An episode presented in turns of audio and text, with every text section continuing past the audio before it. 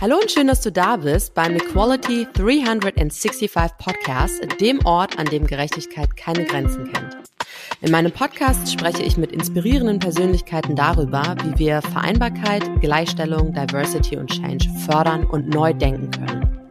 Ob du dich für soziale Gerechtigkeit einsetzt oder einfach nur ein besserer Ally sein möchtest, ich habe für dich alles im Angebot. Für eine menschliche und zufriedene Welt 365 Tage im Jahr. Ja, hallo lieber Guido. Ich freue mich riesig, dass du heute ähm, da bist und dir die Zeit für die Aufnahme nimmst. Ich bin sehr gespannt auf unseren Austausch. Magst du mal mit uns teilen, wo du dich gerade befindest für die Aufnahme? Hallo Isabel, guten Morgen. Ja, im Moment befinde ich mich äh, in Spanien, da ich seit einiger Zeit sowohl in Spanien als auch in Deutschland arbeiten kann und arbeiten darf. Und von dem her ist es heute eine schöne Zeit, das aus Spanien heraus machen zu können. Sehr, sehr cool. Ähm, wo genau bist du in Spanien? Magst du das nochmal sagen? Ja, auf einer, auf einer kleinen Insel, die Mallorca heißt und wo sich durchaus gut arbeiten und leben lässt, manchmal. Ja, absolut, da stimme ich dir zu. Dankeschön. Mm, Guido, magst du dich mal einmal vorstellen? Ähm, also, wer bist du und was machst du beruflich? Ja, mein Name ist Guido Happe. Ähm, ich bin ursprünglich aus dem Ruhrgebiet und lebe seit über 20 Jahren in, in München. Und was ich tue seit äh, über 20 Jahren ist einerseits als Personalberater tätig zu sein. Wir sind mit Boardpartners heute eine internationale Personalberatung und haben darüber hinaus auch eine Akademie, wo wir Aufsichtsräte und Beiräte ausbilden und vermitteln. Und gleichzeitig äh, bin ich in jungen und etablierten Unternehmen in Beiratsfunktionen und bin auch an einigen Unternehmen, an kleinen Unternehmen, Startups beteiligt. Aha, wow. Okay, danke schön. Ähm, welcher Typ Mensch warst du als Kind? Kannst du das sagen? Das ist eine interessante Frage. Welcher Typ Mensch war ich? Äh, ich habe mir äh, Gedanken gemacht und ich glaube, ich würde, wenn ich drei Wörter nehmen würde, dann ähm, ist es sicherlich neugierig, ist mhm. sicherlich frech und vermutlich, so würde es zumindest meine Mutter auch bestätigen, sehr Gerechtigkeit orientiert. Mhm. Und inwiefern hat sich das zu heute verändert? Hat sich das überhaupt verändert oder bist du noch der gleiche? Ich würde sagen, das Wort frech hat sich ein bisschen bisschen äh, ausgetauscht mit dem Wort Klarheit. okay. Thema No-Nonsense gemeint. Ähm, aber jetzt in meinem Alter ist frech jetzt nicht mehr ähm, so opportun. Manchmal ist dann eben die Klarheit durchaus besser. Ja, guter Punkt. Ähm, ich habe mich gefragt, ich habe mir natürlich dein, dein, oder wir haben ja vorab schon ein paar Mal Kontakt gehabt und ich habe mir auch dein LinkedIn-Profil mal genauer angeschaut. Und in deinem LinkedIn-Profil in der Bio steht ganz oben drin, dass du ähm, enkelfähig bist, beziehungsweise Enkelfähigkeit. Ähm, magst du das mal ein bisschen genauer beschreiben? Was genau sagt das aus? Was, was meinst du damit? Ähm, was können wir uns darunter vorstellen? Ja, für, für mich oder uns ist Enkelfähigkeit an sich ähm, die, der Weg, wie wir unsere unternehmerischen, aber auch privaten Entscheidungen oder hauptsächlich unternehmerischen Entscheidungen danach ausrichten können, nicht nur sollten, wir können das auch aus meiner Sicht, was das für die nächste und übernächste Generation bedeutet und eben auch daran denken, dass es nach uns noch ganz viele Generationen geben wird und somit können wir unser Handeln sicherlich auch, was den Job, was die Karriere, was aber auch Entscheidungen anbetrifft, ähm, eher langfristig steuern. Für mich ist es so eine Verbindung von Langfristigkeit, von Zukunftsfähigkeit, aber eben Enkelfähigkeit sagt viel mehr aus darüber, dass wir eben über die Generation hinweg tätig sein wollen. Mhm. Ich finde das super stark ähm, und ich kann mich damit sehr, sehr doll identifizieren und gleichzeitig ähm, habe ich mich gefragt, wo kommt diese intrinsische Motivation bei dir her? Ich meine, du hast es ja gerade schon erwähnt, du bist schon als Kind sehr neugierig gewesen, du bist schon als Kind sehr gerechtigkeitsliebend gewesen, ähm, ne? auch frech, heute mittlerweile klar. Aber was genau ähm, motiviert dich täglich dafür zu sorgen, dass du dich für die richtigen Sachen einsetzt? Also vielleicht, vielleicht erstmal zu dem Wort intrinsisch. Ich glaube, das ist nicht nur eine intrinsische Motivation, sondern ähm, es ist zwar, oder anders beschrieben, es ist intrinsisch, ähm, aber es hat ja auch damit zu tun, wie wir, wie wir vielleicht auch Leistung erbringen können und wie kann man langfristig ähm, auch über Zeitleistung erbringen. Und wir müssen Performance haben, wir müssen auch Gewinne erzielen, damit wir auch Dinge tun können, um nicht nur anderen zu helfen, sondern auch vielleicht Unternehmen mit aufzubauen, Social Impact Themen zu begleiten. Daher, wenn ich das intrinsisch nehme, ähm, ist die Überzeugung, zu versuchen, wenn ich etwas weiß, dass es richtig ist oder falsch ist, dass ich mich für das Richtige entscheide und keinen Kompromiss eingehe, das Falsche zu tun. Auch weil sich das mittel- und langfristig auch positiv im Geschäftsleben ähm, auszahlen wird, auch was Gewinn anbetrifft. Mhm. Deswegen intrinsische Motivation ähm, auch daraus, dass wir alle schlau genug sein sollten, die richtigen Dinge zu tun. Mhm. Auch für die anderen. Absolut richtig. Und was ist, wenn ein Unternehmen sagt, ähm, ja, hört sich interessant an, mittelfristig, langfristig alles super, ich bin aber kurzfristig orientiert und deswegen ist mir das erstmal egal, ob ich ähm, familienfreundlich oder enkelfähig oder zukunftsträchtig arbeite. Na, es gibt da, ich würde zwei Ebenen sagen. So, man kann jetzt nicht absolut sagen, ist es gut oder nicht gut oder was würde ich da tun. Ich würde erstmal hinterfragen, ist es eine, eine wirklich kurzfristige Notwendigkeit, etwas Wichtiges zu tun, eine wichtige Stelle zu besetzen, das kann aber auch die Grundlage dafür sein für die Frage, was ist denn das große Ziel dahinter?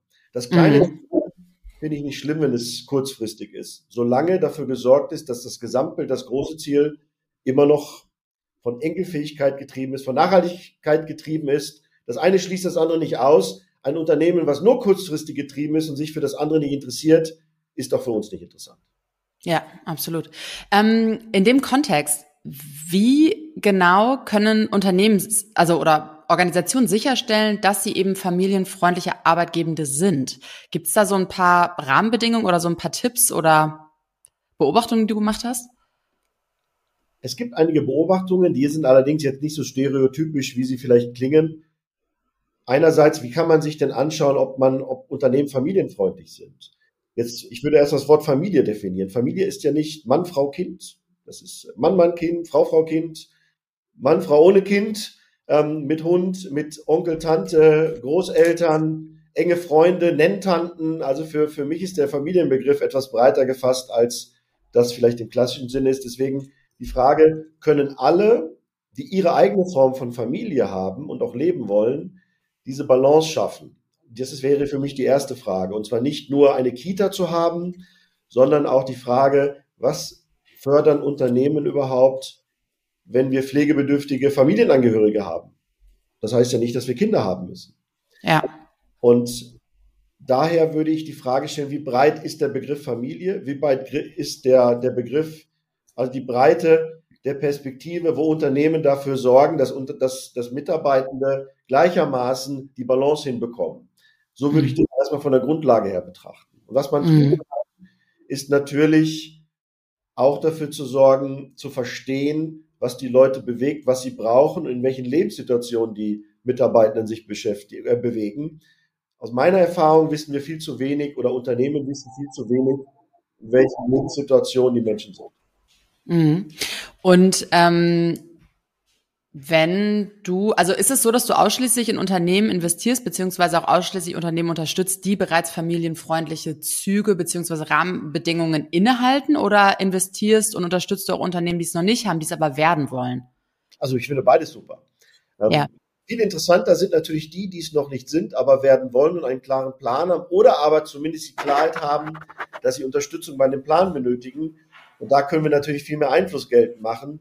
Das wäre schöner, aber am Ende sollten wir dahin kommen, dass alle Unternehmen familienfreundlich sind. Ja, absolut. So. Ja, und Guido, was bedeutet das konkret? Also wenn ich jetzt ähm, sage, oder wenn, wenn du jetzt sagst, wir, wir brauchen jetzt ähm, ganz viele familienfreundliche Arbeitgeber oder Arbeitgebende, ähm, was bedeutet das konkret? Wie kann ich familienfreundlich sein? Indem ich einerseits dafür sorge, dass der, der Tages- und Wochenablauf für die alleinstehende Frau, den alleinstehenden Mann oder das Paar gleichberechtigt funktionieren kann. Das heißt, ich meine Forderung an die Leistungs- oder Leistungskapazität auch etwas abhängig davon mache, funktioniert dann noch äh, der Ausgleich im Privatleben. Mhm. Aber mit der Frage, in, am Ende müssen wir natürlich als Unternehmen erfolgreich sein. Das heißt, wenn ich frage und verstehe, was sie brauchen, dann kann ich meine Zeit daran, zumindest in einigen Jobs, nicht in allen Jobs, kann ich sie daran anpassen und auch regelmäßig überprüfe, passt die Phase noch, passen auch meine Unterstützungsideen.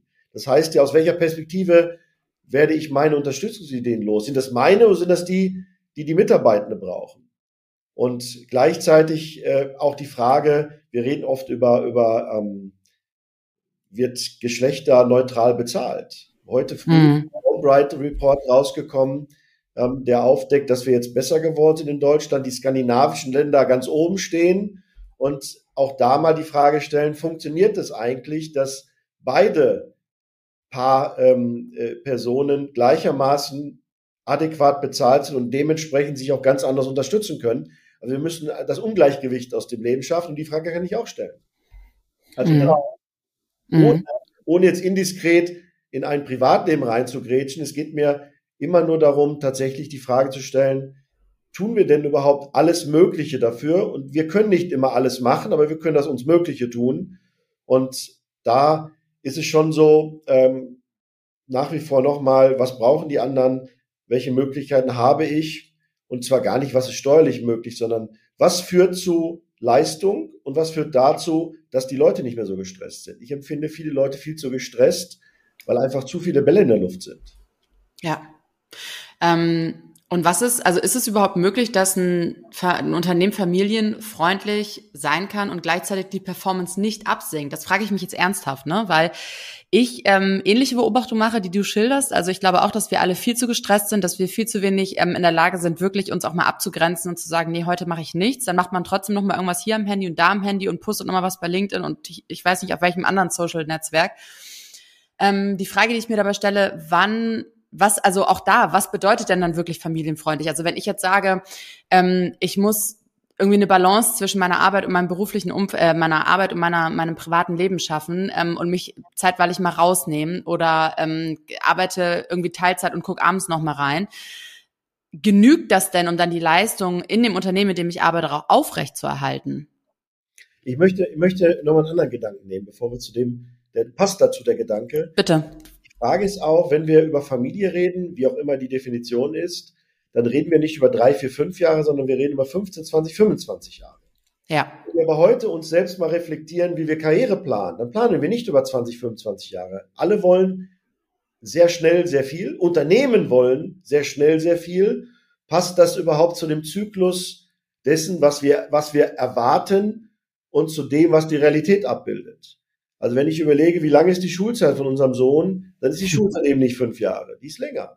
Mhm. Muss ich schauen, dass ich vielleicht auch portioniert meine eigene Karriere ähm, anpasse an den Zeitzyklus dessen, wie meine Familienplanung ist. Und wenn ich danach sage, die Kinder sind aus dem Haus und dann plane ich vielleicht mit meiner Frau eine ganz andere Phase, dann muss ich auch da meine Karriere reflektieren und dann ist das Wort Karriere vielleicht auch mal ganz neu zu definieren und was schaffen wir in kurzer Zeit überhaupt realistisch. Mir geht es alles von der Erwartung zu schnell, mhm. von den Unternehmen als auch von den, ja, das ist gar nicht junge Leute, da geht es generell um alle, wie schnell wir uns entwickeln wollen, Gehalt steigern wollen und denken oft zu wenig drüber nach, welche Bumerang-Situation wir uns selbst damit schaffen. Absolut. Also das ist erstmal der erste Gedanke. Das zweite ist, ist das möglich? Wenn wir uns langfristiger orientieren, glaube ich, ist das möglich. Weil wir miteinander mehr als nebeneinander agieren können. Mhm. Alle zwei, drei Jahre was Neues machst oder auch wir als Unternehmen meinen, wir müssen alle zwei, drei uns verdoppeln, die Rollen verändern, äh, auch immer nur Wachstumsfantasien leben. Ich sage ganz ironisch Fantasien. Viele Unternehmen scheitern daran, sie wollen wachsen, können das aber nicht. Aus auch vielleicht Außeneinflüssen. Wir müssen im Prinzip nicht nur das Privatleben und den Beruf in Balance setzen, sondern auch das, was überhaupt möglich ist in kurzer Zeit. Und kann jeder Top Executive sein? Ist es erstrebenswert, immer Geschäftsführungsmitglied zu sein? Also Karrieredefinition, das sind Dinge, vielleicht müssen wir auch darüber mal nachdenken, ob das nicht auseinandergedriftet ist. Und deswegen rennen wir oft den Dingen hinterher. Ja, absolut. Absolut. Ich bin da total bei dir. Ich finde das ganz spannend, äh, was du da für eine Diskussion aufmachst, ähm, weil ich mich gerade frage, also nochmal zurück zu der Frage, ne? Können wir Leistung bringen und trotzdem familienfreundlich sein? Und du sagst ja, wenn wir es langfristig betrachten würden, dann schon, mehr oder weniger, wenn ich das richtig verstehe. Der Punkt ist aber, wenn wir das langfristig betrachten wollen, müssen wir ja gleichzeitig auch dafür sorgen, dass die Mitarbeitenden in einem Unternehmen Lust haben, langfristig zu bleiben. Also ne, Thema Mitarbeiterbindung.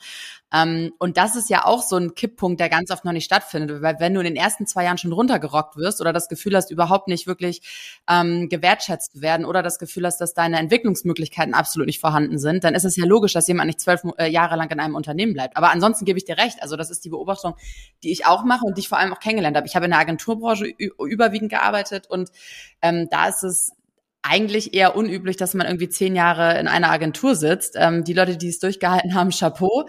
Ähm, so, und deswegen, also deswegen die Frage, ne, wie schaffen wir das denn, ähm, dann, um erstmal deine Frage zu beantworten, überhaupt, dass Leute Bock haben, zwölf Jahre in einem Unternehmen zu bleiben? Also ich komme nochmal auf das Gehalt zurück. Wie schaffen wir das? Ich glaube, wir haben ein paar Konflikte, über die man zumindest mal kritisch nachdenken kann. Mhm. gar nicht, was ist richtig oder falsch, sondern die Frage ist, wie groß ist die Schere in den Unternehmen, was die Gehaltsbänder anbetrifft? Mhm. Das Erste. Vielleicht muss man die an, näher aneinander rücken. Gleichzeitig welche Erwartungen habe ich an mich in der Kürze der Zeit und wie erzählen wir uns eigentlich die Welt, wenn wir alle miteinander den Job starten? Egal, ob das jung, mittel, alt ist, das ist völlig egal. Ähm, wonach suche ich? Ja, wir sagen alle, wir suchen natürlich die, die, die wahre Story. Wir wollen auch, wollen auch vielleicht mehr Geschichte schreiben als Karriere machen. Auch das ist mal ein Thema. Manche Jobs sind nicht so gut bezahlt. Man kann aber Geschichte schreiben. Ist es nicht viel cooler, als Karriere zu machen? Der Rest kommt dann vielleicht. Ähm, was man beobachten kann, das sehen wir auch in der Personalberatung, als auch in den Bordarbeiten, es wird schon am Anfang sehr viel versprochen. Diese Versprechen scheinbar fördern neues Erwartungs, äh, neue Erwartungshaltung und vielleicht fängt man an, einfach eine Geschwindigkeit aufzunehmen, die man gar nicht geplant hatte. Und vielleicht muss man am Anfang mit viel mehr Zeit planen. In der Personalberatung beispielsweise, wenn bei uns jemand anfängt, das ist ein Problem, warum viele mich mit großen Augen anschauen und sagen, die spinnen ja dort. Sage ich, ihr müsst fünf bis zehn Jahre euch konzentrieren, dann seid ihr wirklich in diesem Job drin. Nicht in einem Jahr, nicht in zwei Jahren. Wenn ich das mhm. jemandem erzähle, die meisten sagen, da werde ich nicht anfangen, zehn, fünf Jahre, ich weiß doch gar nicht, was da ist. Ich weiß auch nicht, was da ist. Aber wenn man die Jobtiefe mal erreichen möchte in allen Jobs, bereit ist das eine, aber Jobtiefe, dann geht das nicht in ein, zwei Jahren. Und wenn wir uns das mal vornehmen und Unternehmen nicht nur überverkaufen am Anfang, um jetzt gerade das ganze Fachkräftemangelthema zu beseitigen, denn es wird ja, kommt ja sowieso raus, was von der Story stimmt oder was nicht stimmt. Also mhm. Realismus am Anfang regelmäßig überprüfen, passt das überhaupt noch? Und zuhören, ob die Leute überhaupt noch da richtig sind und da sein wollen, wo sie sind. Ähm, denn wir können ja auch in unserer Karriere mal so einen Verlauf haben, der eben nicht immer nur stetig aufwärts geht, sondern der kann ja auch mal Ups und Downs haben. Der kann gehaltlich Ups und Downs haben. Und diese Ehrlichkeit müssen alle miteinander haben. Und wenn ich das, wenn ich dafür sorge, ich nenne das jetzt mal auch eine Art psychologische Sicherheit in Unternehmen oder emotionale Sicherheit. Das heißt, ich kann sagen, was ich möchte und es wird nie gegen mich verwendet. Ich kann sagen, ich möchte jetzt mal nicht der Chef sein, die Chefin sein, ich möchte was anderes tun. Mhm. Damit, glaube ich, schaffen Unternehmen organisatorische Sicherheit und dann schaffen wir das Thema Leistungsversprechen auch einzuhalten. Mhm.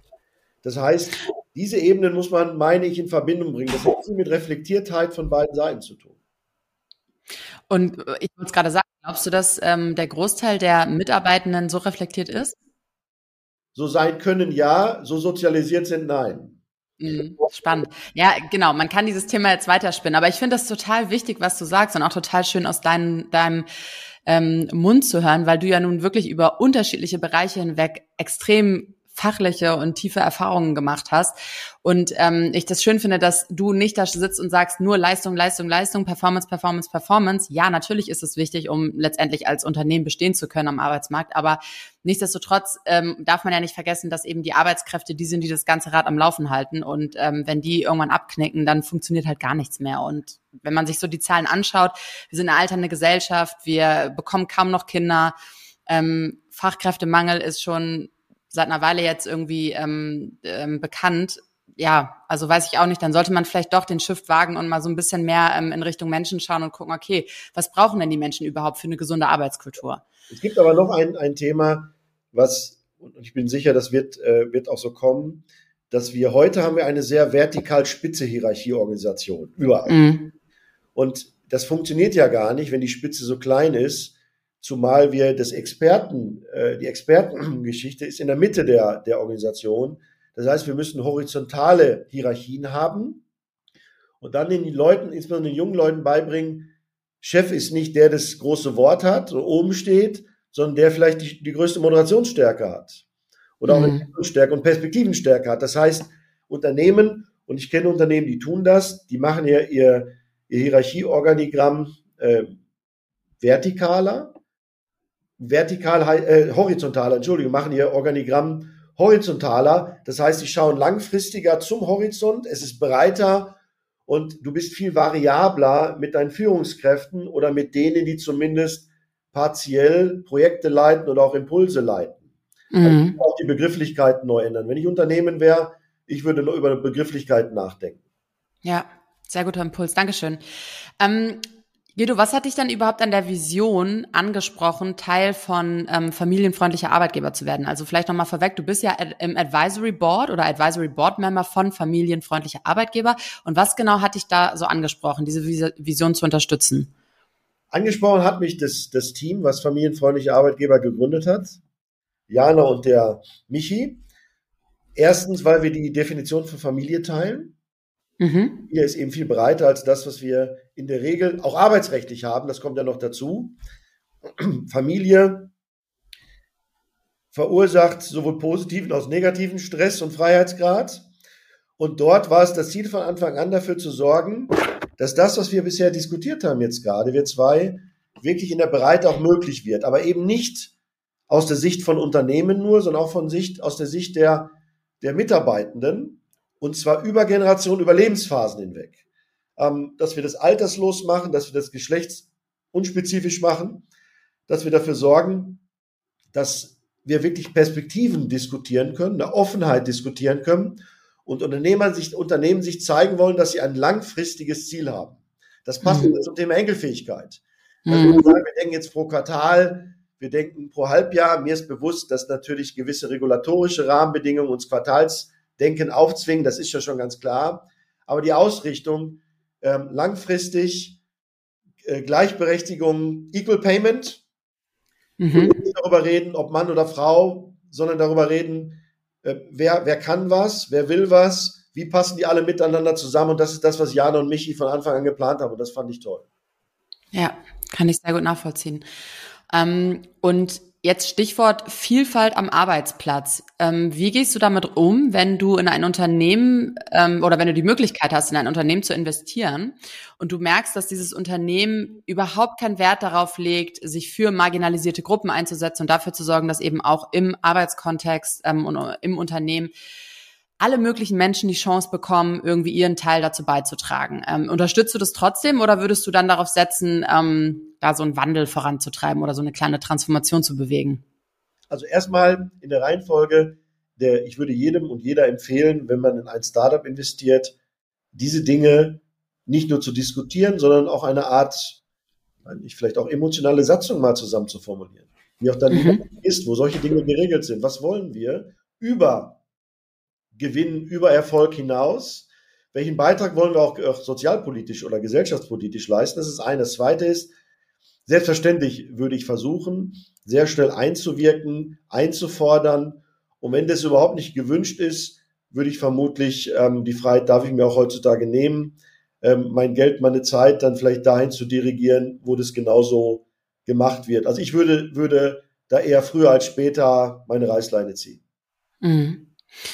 Und das bringt mich zu der nächsten Frage. Ähm, welche Rolle spielen für dich ganz grundsätzlich ethische Überlegungen und auch moralische Werte ähm, bei einer unternehmerischen Entscheidung?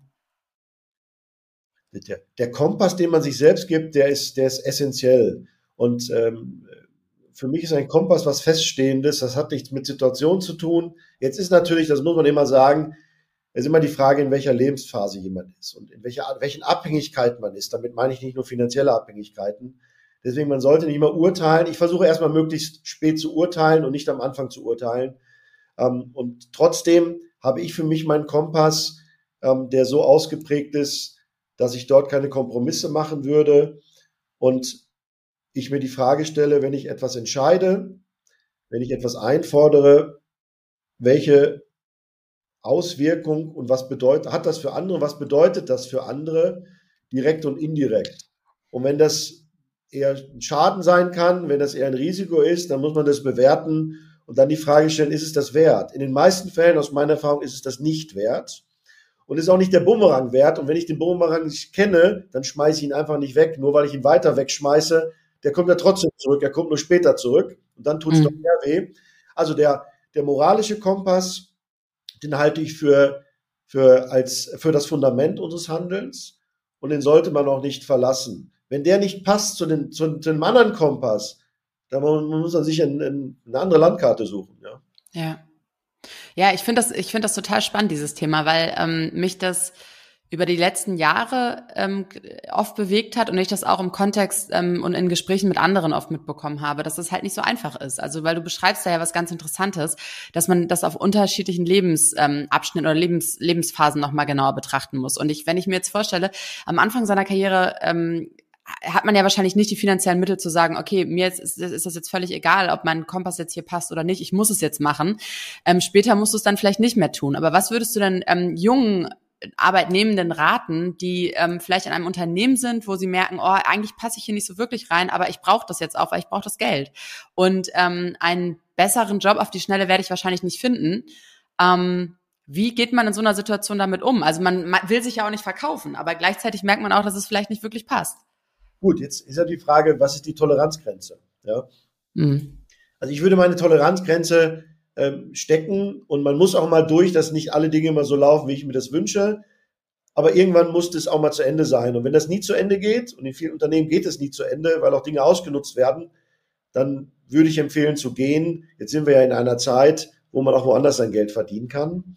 Und gleichzeitig würde ich auch deutlich empfehlen, und das ist ein guter Punkt, den du sagst, was die finanziellen Abhängigkeiten anbetrifft. Das ist immer leicht gesagt, wenn man es kann. Ich habe mich aber immer dran gehalten und ich war mir sicher, weil ich das Glück hatte, Mentoren um mich herum zu haben, Frauen und Männer, an denen ich gesehen habe, das hilft, wenn ich so handle. Das kann mhm. späteren Erfolg durchaus fördern und nicht äh, hindern. Sucht euch Mentoren, fragt Menschen, wo ihr das Gefühl habt, die handeln immer schon danach und nicht opportunistisch, sondern wirklich überzeugt. Fragt die Leute, sprecht mit ihnen und ich kann dir sagen, ganz viele haben großes, großes Interesse zu helfen, zu begleiten und das ist auch gar nicht gegen Geld, sondern auch pro bono. Schaff dir ein Umfeld, wo du gefordert und gefördert wirst und zwar eben mit einem moralischen Kompass. Man kann, man kann natürlich diesen Kompass, der kann ja auch mal kaputt sein eine Zeit. Ja, der muss auch mal repariert werden oder vielleicht muss man einen größeren haben oder neu, der muss neu justiert werden. Aber vom Grundsatz her ähm, empfehle ich, eine Toleranzgrenze zu haben. Wie lange möchte man gewisse Situationen für sich haben? und bringe ich das immer freitags mit und alle meine Freunde sind genervt, schlafe ich nicht mehr gut, ähm, habe ich das Gefühl, ich komme für mich nicht weiter, weil es alles auch vielleicht gar nicht mehr das Richtige ist. Und zwar ist das Geld oft gut. Man sollte auch mal beleuchten, habe ich mich auch oft für einen Job entschieden, weil die ein bisschen mehr Geld bezahlt haben. Also ich mhm. kenne sehr viele Entscheidungen von auch Führungskräften, die haben das Geld und nicht den Job genommen. Und was ist aus deinem, äh, aus deiner Beobachtung daraus geworden? Also glaubst du, dass die, dass die meisten dadurch glücklich geblieben oder geworden sind oder eher nicht? Also ich würde mal sagen, 99 Prozent aller sind nicht glücklich geworden. Hm. Das ist echt eine spannende Erkenntnis, ja. Ja, du kannst es auch an der Zeit sehen, wie, wie, wie Fluktuation funktioniert. Wie lange bleibt jemand im Job? Ähm, und ist jemand aus einem Job rausgegangen, weil er keine Lust mehr hatte? Oder ist er in einen Job reingegangen, weil diese Chance so cool war, dass er trotz des anderen coolen Jobs gesagt hat, vielleicht ist es once in a lifetime, das muss ich jetzt machen und ich kann was Großartiges bewegen. Also glücklich 100 Prozent wäre natürlich eine nicht äh, fundierte Aussage, aber ich bin da überzeugt, normal wird keiner glücklich auf Dauer. Das funktioniert nicht. Das passt auch nicht zu unserer Struktur, wie wir, wie wir als Persönlichkeit äh, ticken. Nee. Ja, ich frage mich manchmal, ähm, ob so diese Leistungsgesellschaft als Struktur zur menschlichen Persönlichkeit passt. Also natürlich passt es auch, aber ähm, ich habe schon oft bei uns in Deutschland das Gefühl, dass alles viel mehr darauf ausgerichtet ist, abzuliefern, als darauf zu schauen, wie wir Menschen eben als Menschen situiert sind und was das bedeutet. Also beispielsweise, was du vorhin angesprochen hast. Ähm, Sozialisierung, Prägung, ne? Das sind ja wesentliche, essentielle ähm, Fakten, die man sich anschauen muss, um zu ähm, beurteilen zu können oder auch um zu verstehen, wie man selber sich in ein System, Arbeitskontext einbetten kann. Und das wird nie berücksichtigt, habe ich das Gefühl. Aber eigentlich müsste das das allererste sein, was Leute sich anschauen, was UnternehmerInnen sich anschauen, was Vorgesetzte oder Führungskräfte sich anschauen, um entscheiden zu können, ob eine Person ins Team passt oder nicht. Gut, also gute Punkte, Isabel. Wir, was schon so ist, dass es ist manchmal entkoppelt. Viele machen sich auch mehr Gedanken, was andere über sie denken, als das, was man selbst über sich denkt. Das ist auch ein Problem. Ähm, wenn, du, wenn du Dänemark anschaust, das finde ich ein tolles Beispiel, da ist jetzt ein Schulfach Empathie geworden. Ein echtes Schulfach. Ja, mega cool. Ja, also wunderbare Idee. Ähm, wir haben unser Schulsystem seit, glaube 50 oder 40 Jahren nicht wirklich verändert. Die Werte haben sich verändert. Wir haben oft auch angstgetriebene äh, Entscheidungen. Wir müssen jetzt ganz schnell was uns unsere Firma gegen China aufstellen. Wir müssen etwas gegen etwas tun. Wir, wir diskutieren oft über andere und nicht mit anderen. Wir diskutieren ja. aus Angst gegen andere und nicht für uns. Und das ist ein interessanter Punkt. Mir, mich beschäftigt dieses auch. Ich, ich habe mal Soziologie und Psychologie studiert, deswegen ich bin so überzeugter Soziologe, wie dieses ganze Sozialgefüge funktioniert. Ja. Das hat viel damit zu tun, wie wir groß geworden sind. Die ganze Welt ist zum selben Thema unterschiedlich groß geworden, auch im Schulsystem. Das ist ganz spannend mal zu sehen. Und wenn du dann nicht jemanden hast, der quasi dein, dein persönliches Korrektiv ist und auch mal sagt, das ist alles nicht so schlimm, mach dich locker, ja. Ähm, du entspann dich, sei freundlich, streite dich mit den Leuten rum, die kommen dir nämlich alle ein, zwei Mal im Leben wieder über den Weg und dann machst du große Augen in 15 Jahren. ist mir auch alles passiert. Passiert mhm. jeder. Aber in der Tat, was du sagst, das ist etwas, wir versuchen uns rechts und links zu überholen und vergleichen uns auch zu viel. Wir müssen wieder lernen, mehr mit uns happy zu sein, für uns happy zu sein und das Wir größer als das Ich zu sehen. Und dann ja. vergleiche ich mich nicht mehr, dann es hat immer jemand mehr Geld. Es hat auch immer jemand ein größeres Auto, ein größeres Haus, den ganzen Quatsch. Ähm, aber wenn wir uns selbst verlassen, das klingt sehr, sehr ähm, philosophisch, aber da ist, da ist ein großes Problem aus meiner Sicht. Dann ist es schwer, uns wieder zurückzuholen. Und das Umfeld musst du dir schaffen, dass du auch mal ein Feedback bekommst, wo du jetzt irgendwie, irgendwie neben dir stehst oder jetzt irgendwie dich auch vielleicht deine, deine eigene Realität verlassen hast. Das ist ein Problem, ja. Ja. Was ist dein Ratschlag dafür? Weil ich glaube, diesen, diesen Ratschlag bekommen die wenigsten von zu Hause, weil von zu Hause, also aus, aus dem Zuhause resultieren diese Probleme ja ganz häufig, ne? Also jetzt, äh, ich fange mal mit einem, äh, den, den ich zwar mit einem Schmunzeln sagen würde, aber das sieht man jetzt zum Glück nicht. Augen auf bei der Partnerwahl. Das klingt so, so doof, aber es ist so, so wahr. Mhm. Ob, ob, du Mann oder Frau bist, völlig egal. Und ob dein Freund, deine Freundin äh, hast oder eine Freundin und Freundin hast, auch egal. Oder und, Transgender bist, auch egal. Also erstmal die Partnerwahl ähm, hat damit zu tun, auch wie der Partner sozialisiert ist, denn das wird ja irgendwann wieder zurückkommen, auf die Füße fallen. Und überlegt euch genau, mit wem wollt ihr idealerweise das ganze Leben, aber halt, wenn nicht, wenn es nicht sein soll, äh, die wichtigen Lebensphasen verbringen. Und wenn das nicht passt zu euch selbst, wird das nicht funktionieren auf lange Sicht.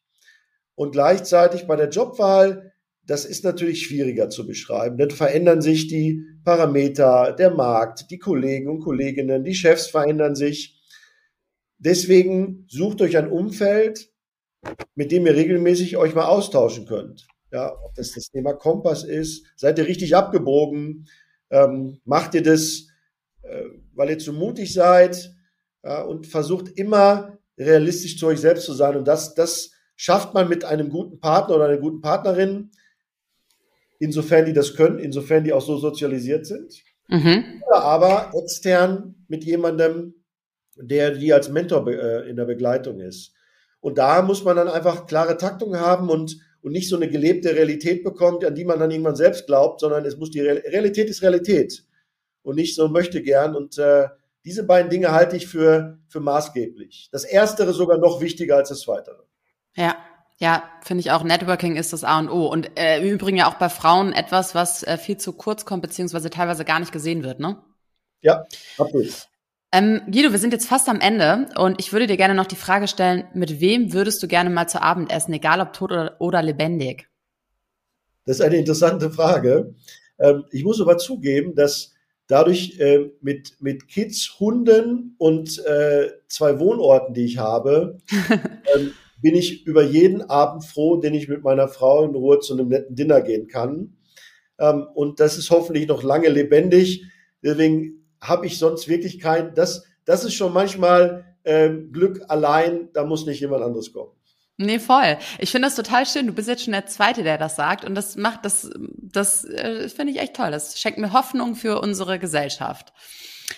Ähm, Hier ist noch eine Frage von meiner letzten ähm, Gästin. Und zwar fragt die dich, erinnerst du dich an einen Moment, an dem du dich demütig gefühlt hast, etwas Neues zu lernen? Und wann oder was war das? Demütig gefühlt hast, etwas Neues zu lernen. Genau. Was, was ist gemeint mit demütig etwas Neues zu lernen? Dass ich dankbar war oder? Genau, genau. Da muss ich jetzt wirklich überlegen. Ähm, ja, ich finde das auch. Ich finde das eine krasse Frage. Ist eine sehr krasse Frage. Besonders wenn die so spontan kommt. ja, sag, um, ich, ich, nehme mal etwas, etwas ähm, aus der kürzeren Zeit, das passt sogar auch zum Thema familienfreundliche Arbeitgeber. Mhm. Ich habe durch die Jana, ähm, die 20 Jahre jünger ist als ich, ähm, tatsächlich gelernt, neu zu lernen, dass wir A, dass die Generationen sich doch gar nicht so unterscheiden, wir aber anders fragen müssen. Mhm. Und, äh, und das muss ich in sehr kurzer Zeit lernen. Also wenn ich das so sage, bin ich der Jana eigentlich sehr dankbar dafür, dass sie ihm immer wieder die Augen öffnet, ähm, dass selbst wenn ich mehr Erfahrung habe als sie, ich doch viel mehr auf sie hören sollte, weil sie die Dinge anders erfragt. Ähm, das ist eine schöne Lernerfahrung und die ist deswegen so schön, weil ich das nutzen kann für alle Situationen. Mhm. Danke für diesen super Impuls. Ähm, magst du dem nächsten Gast, der nächsten Gäste noch eine Frage stellen? Gerne das passt so ein bisschen zu unserem, zu unserem Gespräch. Wie definierst du Glück für dich? Mhm. Dankeschön. Guido, vielen lieben Dank, dass du dir die Zeit nimmst, ähm, trotz und auch aus Spanien ähm, heraus. Ich habe mich echt gefreut. Ich finde deine Impulse super. Ich finde, du bist extrem inspirierend für alle UnternehmerInnen, die da draußen sind und noch eine sehr rückläufige und wenig progressive ähm, Arbeits- oder Unternehmenskultur führen. Ähm, ja, ich hoffe, dass ganz viele Leute deine Folge hören. Danke, dass du da warst. Danke dafür die Einladung und herzlichen Dank für die tolle, tolle Diskussion, Isabel. Das war schon wieder für heute. Wenn dir diese Episode gefallen hat, dann abonniere meinen Podcast und unterlasse mir gerne eine Bewertung. Bis zum nächsten Mal. Merci und bye bye.